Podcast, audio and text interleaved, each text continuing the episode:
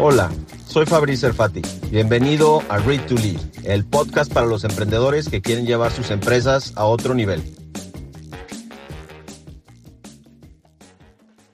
Oigan, pues me da muchísimo gusto estar aquí. Esta es una gran experiencia y un gran reto en muchos sentidos. Le quiero dar la bienvenida a Jimena Íñigo, que es founder de Karma Pulse, además de ser una muy querida amiga con la que hemos estado desde hace tiempo en Ignea, invertimos en Karma y hemos venido pues trabajando juntos por darle valor a esta compañía. Y antes de, de dejar que Jimena se presente y que nos platique un poco, quiero decirles por qué estamos aquí y de dónde nace la idea de estar haciendo este live.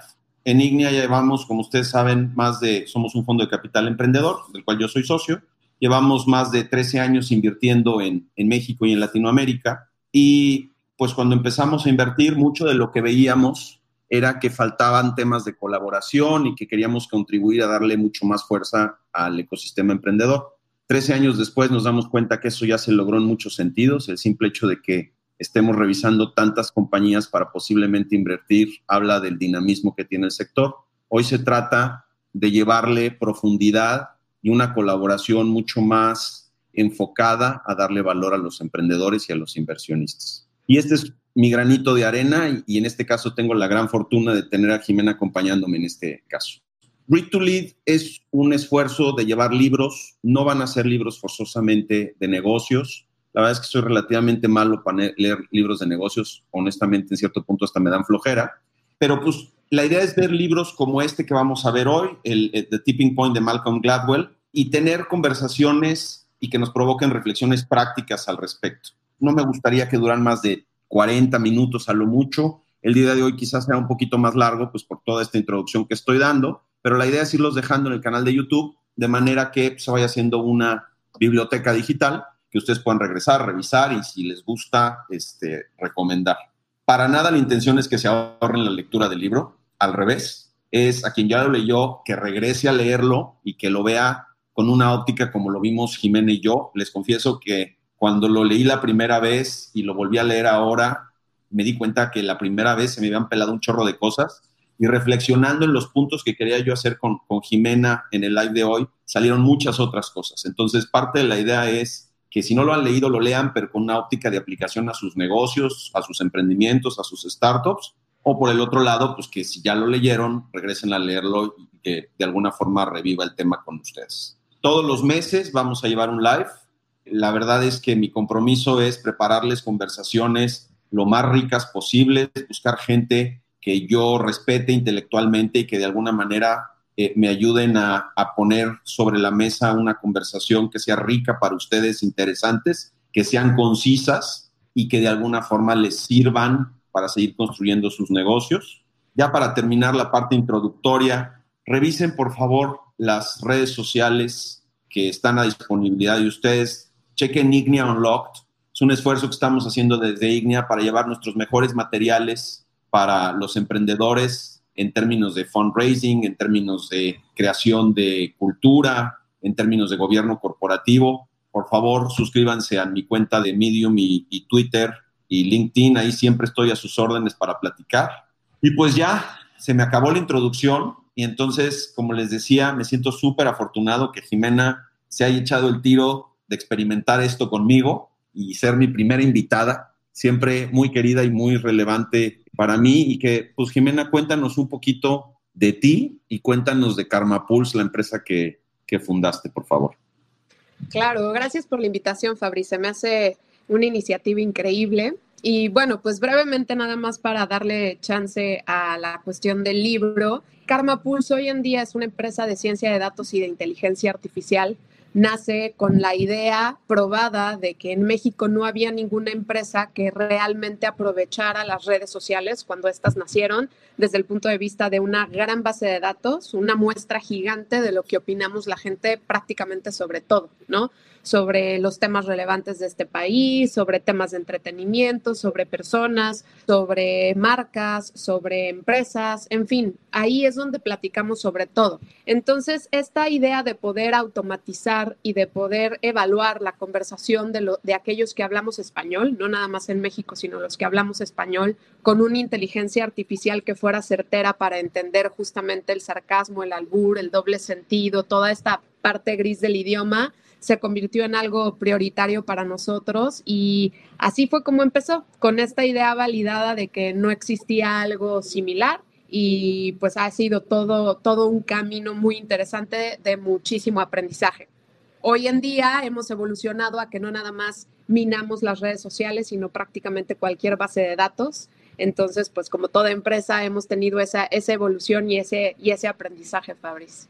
Y si nos cuentas un poquito de ti también, Jimena, porque creo que parte de lo que me gustaría hacer disponible o, presentar pues son perfiles de personas, ¿no? Creo que parte de lo que nos falta alrededor del tema del emprendimiento es, pensamos en estos este, superhumanos que se avientan el tiro de crear empresas y todo este rollo, y luego tenemos todas estas figuras que vienen de otros lados. Me encantaría que nos contaras un poquito de ti y qué hizo que te animaras a emprender y ya de ahí nos seguimos al libro. Sí, pues mira, a mí siempre me ha gustado la tecnología. Yo soy comunicóloga de profesión. Eh, me gustaba mucho el tema de la comunicación por la cuestión de la producción, poder hacer que algo sucediera de principio a fin. Y pues la realidad es que hacer una empresa es eso, ¿no? Eh, ver desde su punto más incipiente hasta que florezca lo que sea que tiene que florecer. Y en ese inter, pues lo más importante es poder generar ese equipo que te ayude. Eh, la realidad es que sí, sin duda el emprendedor es la clave para empezar algo porque es quien pone la semilla, pero el equipo es quien termina de darle forma y el usuario. Yo hoy en día pues tengo una hija, entonces también para que sepan que no importa, o sea, no tienes eh, que tener, eh, no sé, 19 años para emprender, realmente sin importar cuál sea tu estilo de vida o qué tan complejo o no complejo sea, siempre y cuando te apasione, la idea que tienes, pues la puedes llevar a cabo, ¿no? Como todo tiene sus retos, y la gente que cree, uy, qué padre, soy jefe de mí mismo, ¿no? Y es mi propia idea y me va a dar más flexibilidad y más apertura, pues la realidad es que hay que perseguir la chuleta, ¿no? Como dicen, a veces, bueno, yo diría que siempre más, mucho más que cuando tienes un, trabajo donde nada más te dan tu, nómina eh, cada 15 días o como quiera que sea, porque al final tienes que atender todo. Es, eh, el emprendimiento es aprender a ser muy ágil, muy flexible, a escuchar mucho y estar resuelve y resuelve y resuelve y resuelve problemas. Entonces, este, unos más grandes, otros más chiquitos, unos más divertidos, otros muy complicados, pero pues básicamente esa es, una manera muy resumida de explicar y ese es un poquito como mi perfil. Buenísimo, mil gracias. Pues si quieres vamos pasando al libro. Entonces, como vieron en los materiales que estuvimos distribuyendo, se trata de hablar de The Tipping Point de Malcolm Gladwell. El libro sale en el 2000. Entonces, son 20 años que ya pasaron desde que salió ese libro. Y nada más como referencia, Facebook nació en el 2004 y Twitter en el 2006. Entonces, gran parte de la conversación del libro es sobre los medios, digamos, no en redes sociales de transmisiones de, información. Y es interesante porque prácticamente el libro se enfoca mucho en hablar de epidemias y de epidemias en muchos sentidos. Malcolm eh, Gladwell es sociólogo, tiene entrenamiento periodístico, es un tipo que se mete muy a fondo, que presenta muchos casos prácticos y todo el libro está basado en ejemplos que poco a poco va desmenuzando y que va explicando los orígenes de crecimientos exponenciales como de un virus. Y la verdad es que cuando estábamos platicando con Eugenia Correa, que es la que me ayuda con todas estas cosas, que by the way, muchas gracias Eugenia porque siempre está al pie del cañón en todo, platicábamos cuál era el libro que valdría la pena utilizar para empezar.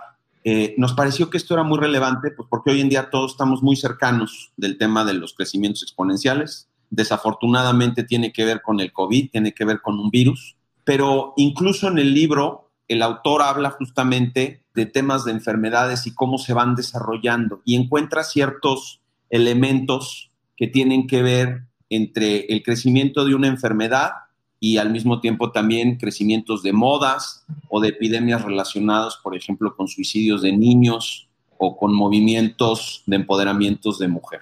Entonces, parte de lo que el, el libro busca cubrir es justamente todos estos elementos que generan el punto de quiebre y es lo que determina cuando un movimiento se vuelve viral. Y parte de la conversación con Jimena hoy va a ser qué hay que identificar y cómo aplicar esto en redes sociales. Nada más para terminar de poner el contexto, el autor identifica tres pilares específicos que son los que definen todos estos movimientos o todos estos crecimientos eh, y todas estas epidemias de distintas naturalezas. Primero es un principio que le llama the law of the few o la regla de los pocos, que tiene mucho que ver con el principio de Pareto, donde el 80% de lo que sucede se explica por 20% o por 20% de los jugadores, por una proporción pequeña que explican mucho de lo que sucede. Después habla de un stickiness factor, que tiene que ver con que los mensajes y los contenidos que se utilizan tienen que ser pegajosos y para eso utiliza gente con distintas características que vamos a platicar con Jimena, que son los connectors o los conectadores, los mavens, que son acumuladores de conocimiento, y los salespeople o los vendedores, que son las personas que están entregando esta información y que la están generando al público y que traducen mucho de la conversación para que la gente lo, lo entienda. Y finalmente, The Power of Context, que tiene que ver con el contexto de en qué momento se da un movimiento, una pandemia, un crecimiento exponencial, que creo que en el, mundo de los startups tiene mucho que ver con el momento correcto de llevar un startup a la vida, al mercado, a cubrir ciertas necesidades, a, ayudar a consumidores. Entonces, en ese contexto, me gustaría muchísimo que nos dijeras, bueno, primero, ¿qué te pareció el libro? Y luego también, ¿con qué te quedaste del libro? ¿Qué fueron las cosas que te llamaron la atención y qué aplicaciones le ves pues, a la vida de todos los días y particularmente con tu óptica de redes sociales? Mira, a mí este libro igual lo leí hace mucho tiempo, pero me gustó mucho porque es muy fácil de leer. Como dices tú, es un periodista que le ha gustado mucho la ciencia, pero creo que su narrativa es súper fácil y está lleno de anécdotas eh, que lo hace como muy ágil, ¿no? Y que son de esos libros que quieres seguir leyendo y leyendo y leyendo. Y además las anécdotas sirven mucho como para que puedas aterrizar muy bien los ejemplos de estos tres pilares que mencionas, ¿no? Entonces, me gustó mucho el libro. Me gusta que también de cierta manera, y eso es algo que yo siempre digo como emprendedora, la realidad es que te sirve mucho al momento de emprender cuando de pronto gente que ya ha recorrido el camino o gente que de una u otra manera está en la industria te da como ciertos tips o ciertas guías de cómo hacer las cosas. Eso te hace, como decimos también en la cuestión de tecnología, hacer el bootstrap, ¿no? Que es ir mucho más rápido y en vez de tener que reinventar la rueda, sigues ese, ese lineamiento y vas muy rápido. Entonces, el libro, pues, busca eso, tratarte de dar hasta cierto punto una guía práctica, porque todo el mundo cree que el tema de la viralización o el tema de este, en el libro le llama una viralidad social, ¿no? Una epidemia social, es algo que nada más se da pues por azares del destino, como si cayera un rayo, cuando realmente sí hay una guía de cómo poder lograr esto. Y sin duda, en mi caso, que nos dedicamos mucho al tema de las redes sociales, las redes sociales se vuelven el canal perfecto para incluir a estos tres pilares de personajes y lograr hacer que tu mensaje, ya sea de tu empresa, de tu idea, de tu servicio, de tu producto, llegue a tener el impacto que quieres, ¿no? Entonces, un poco como trasplando a la cuestión de redes sociales, pues sin duda, esta cuestión de los conectores se vuelven ahora estos embajadores que como todos hoy ya conocemos, pueden haber estos embajadores que son líderes de opinión, ¿no? Una Marta de baile o uno de estos nuevos que se han generado eh, gracias a, las redes sociales como Chumel, ¿no? Por ejemplo, Torres, que, que se dio a raíz de las redes sociales, pero también nosotros mismos en audiencias o en comunidades pequeñas, esos tienen muchísimo impacto. ¿Por qué? Porque al final son conectores a diferentes escalas, ¿no? Entonces es bien, bien importante el identificar quiénes son a los diferentes niveles. Y en este caso, un tema de social listening te lo permite. ¿Por qué? Porque como yo digo, el social listening es un chismógrafo, ¿no? Te permite estar escuchando todo lo que está sucediendo eh, allá afuera, quiénes son los personajes claves, qué es lo que están detonando, qué les gusta y qué no les gusta. Que esto también me lleva mucho al tema de los mavens que hablábamos, que son estos poseedores de conocimiento o información, ¿no? Que al final pues son eh, gente que no necesariamente se dedican o tienen por naturaleza esta cuestión de ser muy empáticos y muy agradables y generar audiencias grandes, pero se vuelven referencias, ¿no? Referencias de a quién de acuerdo a lo que reseña o de acuerdo a, lo, a su opinión y el contexto que le da hace que se vuelva válido, ya sea un, especialista, una situación. Es gente que sabe del tema. Correcto. Sí, porque además y eso es otra de las cuestiones, habiendo hoy tanto alcance de conocimiento en general en el mundo digital y lo que mucho se ha hablado, ¿no? El tema de los fake news, cuánta información falsa no te llega otra vez a través de las redes sociales un gran validador de esto puede ser un Maven, ¿no? Eh, que no necesariamente es un medio de comunicación, sino un personaje. Y pues al final los vendedores y que muchas veces estos conectores o estos Mavens se pueden convertir en vendedores naturales. No tenemos que pensar exclusivamente como en, nuestro, en nuestra área comercial, ¿no? De la empresa, sino es esa gente que utilizó tu producto, vivió la experiencia de tu servicio o eh, empata con la idea que estás tratando de comunicar y ellos son los que mejor van a vender tu producto porque no hay nada mejor que un testimonial, ¿no? De alguien real, no un bot también, porque eso es importante decir lo que es dentro del argot de la cuestión de las redes sociales, que nada más va a generar mucho ruido, pero no realmente va a generar esta interacción. Entonces, pues sin duda es una gran analogía el llevar esto que habla Malcolm hace casi 20 años a algo que hoy en día está sumamente vigente. Entonces, aún así como el paso a paso y la guía prueba su, fortaleza y prueba su veracidad a pesar de la, del paso de los años y a pesar de que las mismas tecnologías han, cambiado, ¿no? Entonces, eso me gusta, me gusta mucho. Me quiero detener ahí un segunditito antes de que pasemos a lo siguiente. A mí me llama mucho la atención cómo lo construye y cómo conecta con lo que dices. Mucho de lo que él dice es, necesitas empezar con esfuerzos muy focalizados, con gente muy específica, a desarrollar una comunicación muy particular y pegajosa, y poco a poco vas creciendo en esos círculos y se va desarrollando. Pero lo que decías de los Mavens, que son estas personas que tienen la capacidad de analizar temas muy profundos, realmente lo que generan es, es esta credibilidad que ayuda a que se traduzca primero el mensaje de ese producto, que se entienda por qué es relevante, por qué sirve, y de ahí que la persona que lo escuche diga, lo escuché de Jimena. Jimena sabe un chorro de redes sociales. Entonces le creo lo que me está diciendo y como le creo lo que me está diciendo, me voy a seguir platicándolo más allá, ¿no? Totalmente. Y además de esta cuestión del stickiness, que así le llama, o lo pegajoso en español, algo que yo sí definitivamente quiero mencionar que de hecho lo dice en el libro y es una de las frases que repite muchísimo el autor, no nada más en este libro, sino de manera constante, por ahí se las ponemos eh, como resumen del libro, pero en inglés es The key to good decision making is not knowledge, it is understanding. We're swimming in the former, we're desperately lacking in the latter. O sea, hoy justamente tenemos mucho conocimiento, pero no necesariamente este entendimiento, que te lo puede dar justamente un Maven o te lo puede dar una herramienta como el social listening, ¿no? Es entender de todo lo que sucede, qué pasa. Y este es un tip que ya yéndonos más a, los que son emprendedores o que buscan emprender, que yo diría, o sea, al final, la, la mejor guía es una observación constante de todo, de qué está pasando, cómo la gente está adoptando tu producto, cómo la gente habla de tu idea, cómo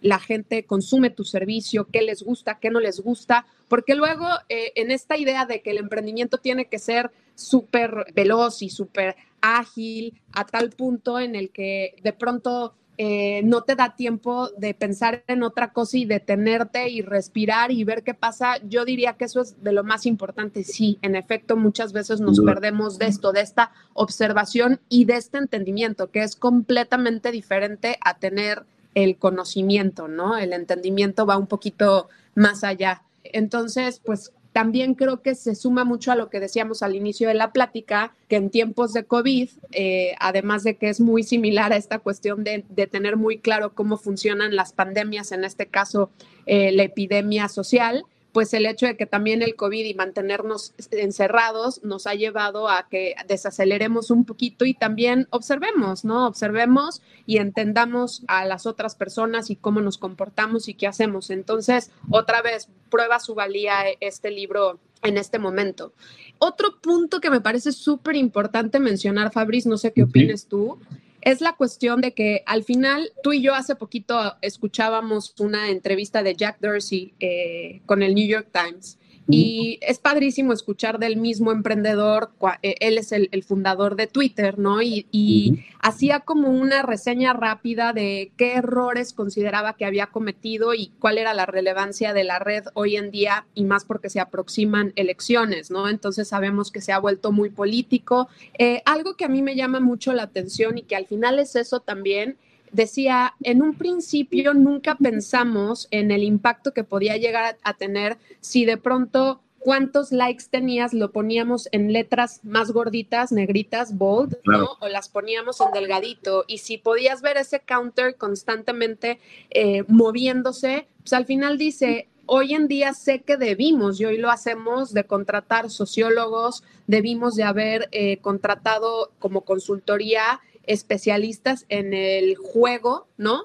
¿Por qué? Porque no debemos de olvidar que al final quienes estamos nutriendo todo esto somos nosotros mismos que seguimos siendo seres humanos en un mundo digital, si tú quieres, ¿no? Con herramientas digitales, pero es como llevar esta cuestión de comunidad y de red y de familia o todos estos vínculos tan importantes a un nivel digital y saber que de aquí se desata pues un momento o una tendencia muy importante que también lo platicábamos, FOMO, el Fear of Missing Out, que también genera esta epidemia que, y de hecho, cuando lean el libro van a ver el tema de los hush puppies, los, no sé si se acuerdan algunos de estos zapatos que no necesariamente eran lo más eh, trending y lo más fashion, pero se da justamente una epidemia social donde ciertas personas que son los connectors empiezan a utilizarlos y luego el resto de la gente, como en esta cuestión del fear of missing out, de no estar a la moda en este caso, pues empiezan a usarlos, ¿no? A lo mejor de manera inicial ni siquiera les parecían atractivos, pero ya es una cuestión de sumarte a la tendencia, que también es algo que pues las redes sociales eh, generan mucho y un caso muy particular actual, o digo muy actual, TikTok. ¿No? De pronto cierta gente estaba ahí y ¡pum! Fue una oleada donde ahora todo el mundo tenía TikTok porque tenía ese stickiness, porque también este, se estaba generando ese fear of missing out, porque de pronto tenías a los conectores, ¿no? Y tenías a los mismos vendedores de la red, etcétera, etcétera. Entonces se juntan como muchas cosas eh, muy, muy, muy interesantes con respecto a lo que habla el libro y que se puede ser aplicable tanto en el emprendimiento como en un tema de, redes sociales y de social listening. Y, yo creo que, o sea, de todo lo que estás hablando, el hilo conductor de esta conectividad humana tiene que ver con, primero, hacer los mensajes fáciles de entender, asegurarte de que estás hablando de lo que estás resolviendo como problema, si es que eres un emprendedor que está llevando un producto al mercado, o si estás vendiendo un servicio, qué tipo de servicio específico es el que estás haciendo y a quién le puede interesar, para que desde ahí construyas tu narrativa desde una persona que lo está usando, por ejemplo, y que lo comunica fácilmente. Pero también el otro hilo conductor que es fundamental es el tema de la confianza. Y me parece súper interesante cómo, a pesar de que todo esto lo estamos haciendo de manera, digamos, electrónica, digital, donde no forzosamente nos estamos viendo, nos estamos tocando, estamos comunicando personalmente, mucho de lo que le da valor a, esa, a ese crecimiento exponencial es quién lo está diciendo y cómo lo está diciendo y qué tanto nivel de confianza le tengo a quien lo está contando. Y parte de lo que me gusta mucho del libro es cómo posicionan a los early adopters, a la gente que por primera vez usa un producto, que por primera vez usa TikTok en este mercado, por ejemplo, como traductores del valor que genera ese producto para que los demás se monten ahí. Y creo que como emprendedores, el ser capaces de convertirte o de facilitar ese proceso de traducción se vuelve súper importante. Y la manera como lo haces es obsesionándote por la experiencia de tus usuarios asegurándote que el usuario, sin tener necesidad de tener una maestría en el extranjero o de haber estudiado física cuántica, puede usar tu producto, entiende el beneficio que, le va a generar y que además reciba esa información de una persona que él sienta pues, que le puede tener confianza, ¿no? Creo que eso, no sé cómo ves esa parte y cómo puedes observar eso desde los comportamientos, en, por ejemplo, en Twitter específicamente, que yo sé que tú te metes mucho a, a ver las conversaciones que se están dando ahí.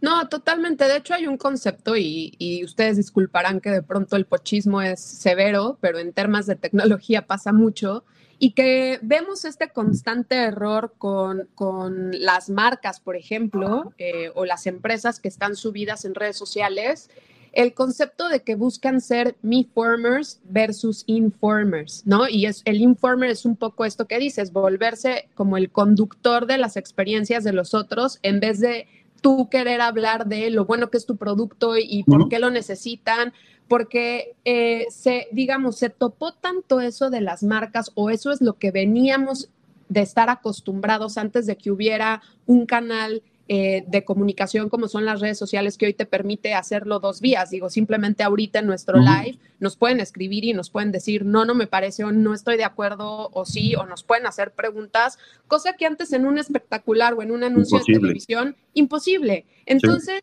se quedaron muchas eh, empresas o marcas con esta idea de seguir siendo mi former, o sea, mi marca y su funcionalidad, en vez de ser este informer, que es justamente esto, facilitar a que más personas puedan entender el concepto de tu idea o tu producto vía las primeras personas que lograste tú tocar o alcanzar, ¿no? Entonces, hoy no se trata necesariamente, o sea, ese es el primer paso, a quién logras tú alcanzar, pero ellos, a quiénes más logran alcanzar, ¿no? Y generar justamente ese brinco, es ahí donde se da esta, esta viralidad.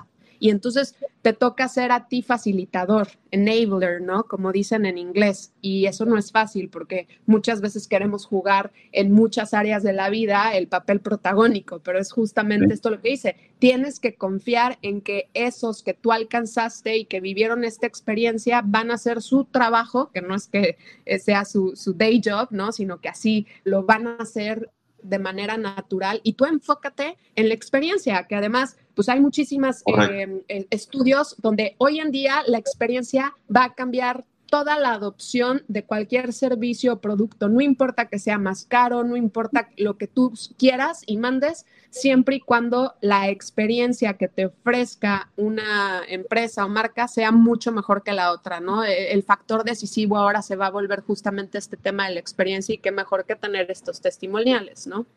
Totalmente. Y además, el tener las herramientas para poner algo en el mercado y ver cómo está funcionando, y ver cómo lo tienes que modificar en función a las conversaciones que está teniendo la gente, qué es lo que están haciendo ustedes a través de herramientas como social listening, se vuelve súper importante. Hablando de anécdotas, hay un caso en el, en el libro que es estos tenis, los Airwalks, donde eh, sacan un producto, encuentran este producto específicamente para skaters, para chavos que están patinando y descubren que hay toda una onda, toda una moda alrededor de esto. Generan estos tenis se vuelven muy listos porque presentan estos tenis primero en tiendas especializadas con características específicas y luego algo parecido, no forzosamente esos mismos productos, pero similares con la misma marca, lo llevan a outlets ya donde llegan a más gente, ¿no? Y cuando les empieza a ir muy bien, se alejan de quien originalmente les dio vida, de, sus, de estos clientes que eran fieles y, y entonces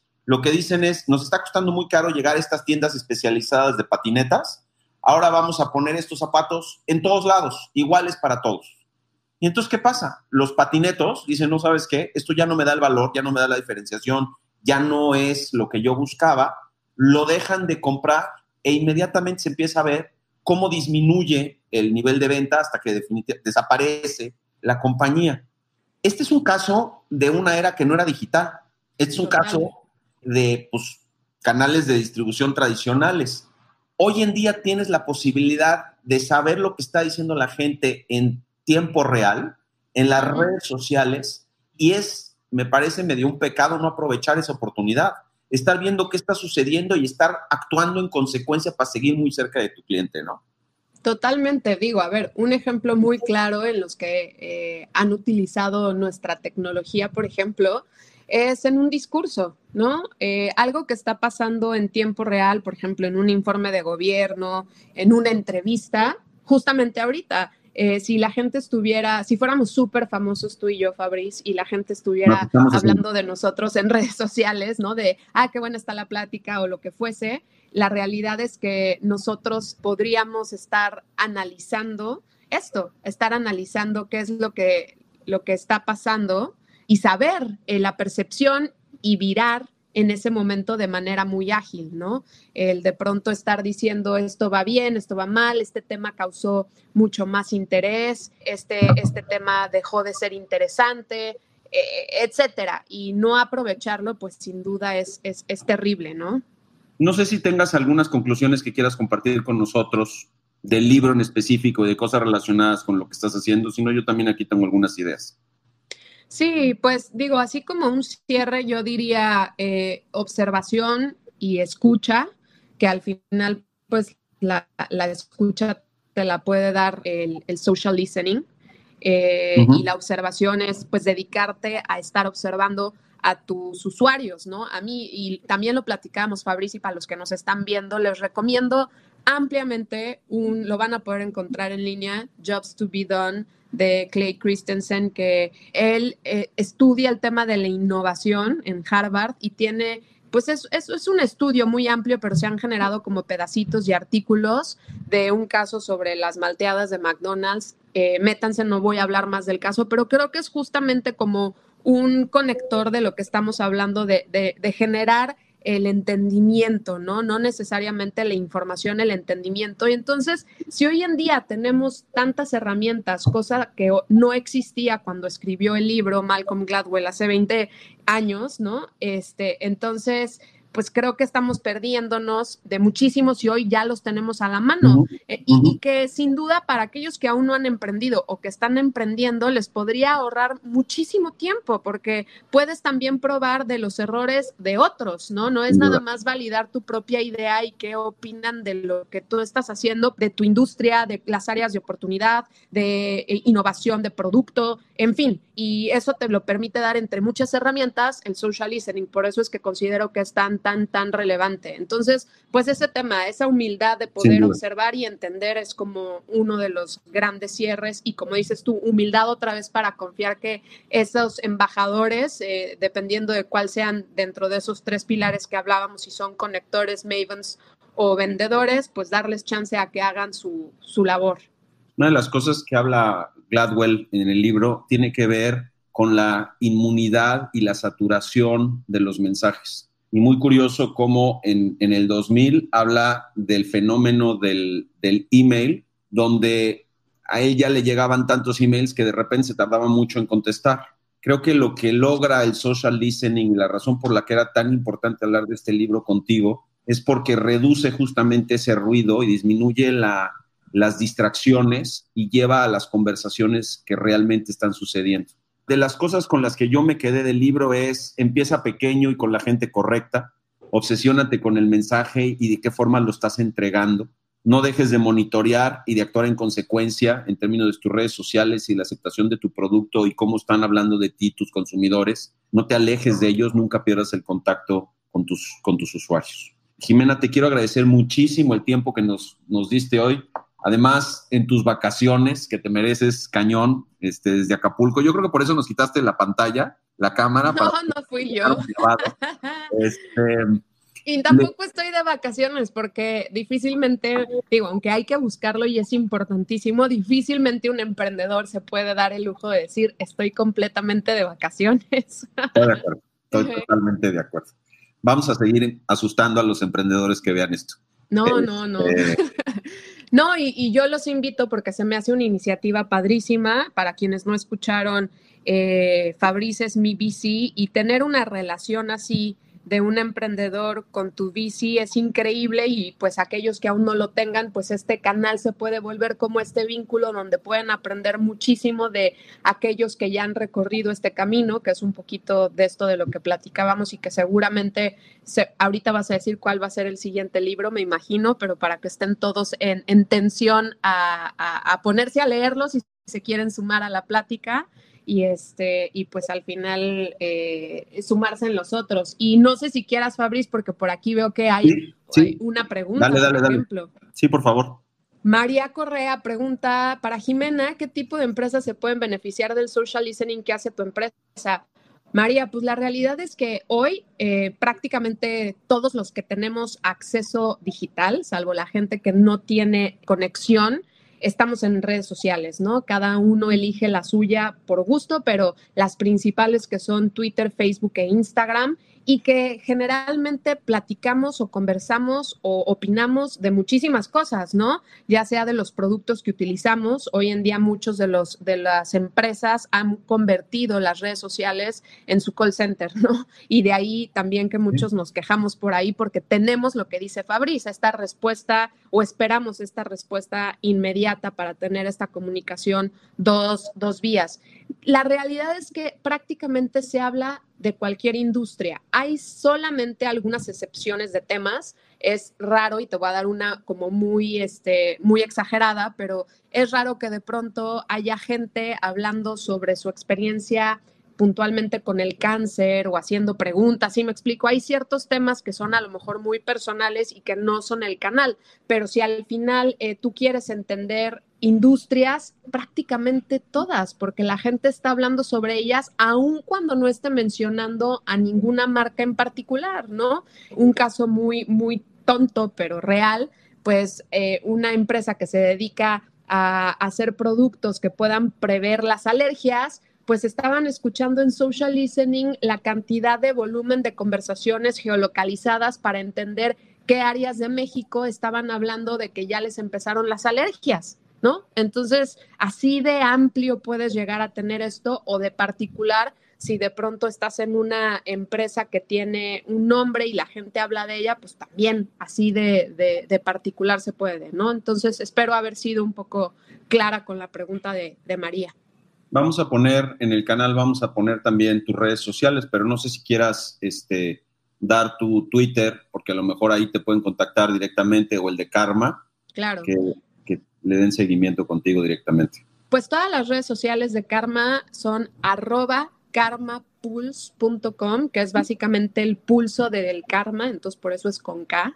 Eh, y mis redes en particular son Jimena es con X, entonces Jimen triple cero, me pueden encontrar también en las diversas redes sociales. Eh, y por ahí podemos platicar o si tienen cualquier duda, pues también, con gusto. Bueno, pues para cumplir con el hecho de que vamos a acabar en tiempo, este es el libro que sigue, What You Do is Who You Are, How to Create Your Business Culture. Es de Ben Horowitz. Los que a veces me siguen en, o los que me siguen en redes sociales sabrán que mi visión alrededor de lo que hacemos en Ignia y en los fondos de capital emprendedor es mucho menos cargada hacia lo financiero como hacia lo humano y a construir partnerships, sociedades y por eso es, es, es, que escojo este libro para seguir. Entonces, como más o menos dentro de un mes, yo calculo a mediados de septiembre, los vamos a estar invitando otra vez para que nos acompañen a un live de este estilo. Y pues no me queda más que agradecerles, eh, pues primero por conectarse, a Jimena por arriesgarse, a Eugenia por echarle ganas a este rollo. Y pues nada, súper agradecidos, síganse cuidando mucho, por favor, quédense en sus casas. Los que tenemos el beneficio de poder hacer home office, hay que aprovecharlo Em, y déjenos un comentario por ahí de qué hizo falta, cómo les gustaría mejorar esto. Sigo, estaríamos pecando si no eh, hacemos uso justo de lo que acabamos de decir. Y si les gustó, pues sean nuestros connectors, ¿no? Este, platíquenlo, eh, porque pues podemos generar una comunidad súper interesante. Entonces, eh, pues ahí se los encargamos. Confiamos. Mil gracias. Te mando un beso bien fuerte y muchas gracias a todos por conectarse.